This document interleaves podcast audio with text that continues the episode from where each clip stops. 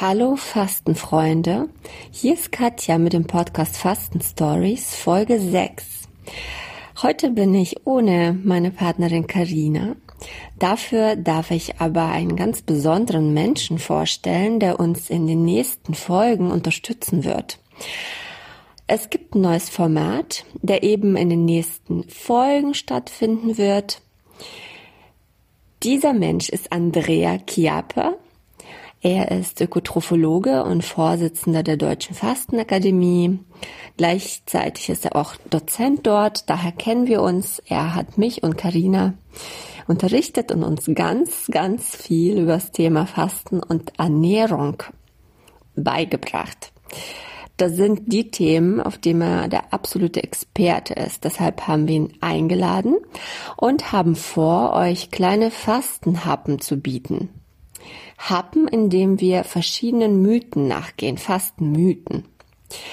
Und heute ist Mythos Nummer eins dran. Der lautet, ich kann nicht fasten, weil ich so schnell unterzuckere. Andrea, ist denn was dran? Werde ich, muss ich befürchten, dass ich stark unterzuckere und womöglich ohnmächtig werde oder mir ganz schwindlig wird beim Fasten? Bitte klär uns auf. Ja, guten Tag. Ähm, das Thema Unterzuckerung äh, und Fasten ist äh, ein häufig, häufiges äh, Thema, was angefragt wird, was befürchtet wird von Teilnehmern, die noch nie gefastet haben. Also ist denn eine Unterzuckerung möglich im Fasten? Ja, ist möglich, aber sehr selten. Viel seltener als äh, der noch nie gefastet hat, denkt. Und auch derjenige, der gefastet hat, wenn es ihm mal schlecht geht, denkt er schnell an eine Unterzuckerung, aber häufig stehen andere Probleme dahinter.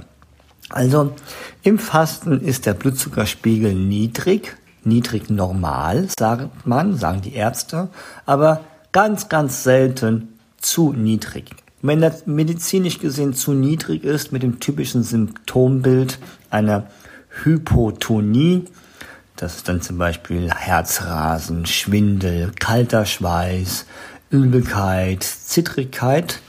Äh, dann ist dann der Blutzuckerspiegel meistens so unter 70 oder 60 ähm, Punkte. Äh, das ist so dieser Parameter, den man so misst, der Blutwert. Und das ist aber sehr, sehr selten. Das kann passieren, wenn man zum Beispiel im Fasten ist wo der Blutzuckerspiegel niedrig ist, aber dennoch stabil. Und man erschreckt sich plötzlich. Vielleicht kommt ein Anruf, ähm, der einen beunruhigt oder man ist gestürzt und hat sich erschreckt. Dann kann dann das Nervensystem, das Gehirn, was viel Zucker äh, aus dem Blut ziehen kann, kann dann zu einer kurzfristigen Unterzuckerung führen. In den meisten Fällen ist aber, wenn man zum Beispiel Schwindel oder Herzklopfen oder Zittrigkeit hat, ist eher die Folge von einem zu niedrigen Blutdruck. Also ein Blutdruckabfall ist im Fasten viel häufiger. Das hat vielleicht damit zu tun, dass man sehr viel Wasser verliert und der starke Wasserverlust im Fasten, vor allem in den ersten Tagen, kann dann den Blutdruck stark zum Sinken bringen und dann reagiert der Körper dann mit Stresshormonantwort. Die Stresshormone machen dann zum Beispiel Zittrigkeit, Unruhe und auch manchmal auch Übelkeit, Kopfschmerzen. Das ist dann so die Mischung aus zu niedrigem Blutdruck plus dann noch die Stresshormone. Und auch die Entwässerung selber kann im Körper auch zu Unwohlsein führen. Aus diesem Grund ist jedem Erstfaster dringend geraten, sich gut vorzubereiten, langsam ins Fasten einzutauchen durch Entlastungstage, vielleicht zwei oder drei oder mehr Entlastungstage, sich viel Zeit nehmen, viel Bewegung und viel Entspannung in das tägliche Programm einbauen. Und dazu gibt es natürlich gute, ausgebildete Fastenleiter, Leiterinnen, wie die Katja und Karina, äh, und die helfen dann mit ähm, wunderbaren Tipps und einem Rahmenprogramm, was auch dann letztendlich dann den Blutzucker stabilisiert. Denn Ganz ohne Zucker im Fasten kommen wir nicht aus, wenn wir vom Buchinger Fasten sprechen, dem Fasten für Gesunde nach Buchinger Lützner. Denn da haben wir zum Beispiel morgens ja einen kleinen Saft oder einen äh, Tee mit Honig.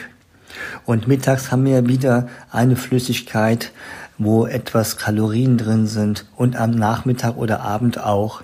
Und eben im Bedarfsfall kann man ja auch ein Teelöffelchen Honig ja auch ähm, aufnehmen. Ne? Wenn man merkt, uh, ich werde ein bisschen ähm, schwindlig und es könnte an Blutzucker liegen, dann kann man ja auch einen halben Teelöffel zum Beispiel nehmen vom Honig. Aber bitte nicht pur, sondern am besten gelöst in etwas Wasser oder mit Tee. Ne? Einen kleinen Tee mit Honig am Nachmittag ist doch auch was Nettes, nicht wahr?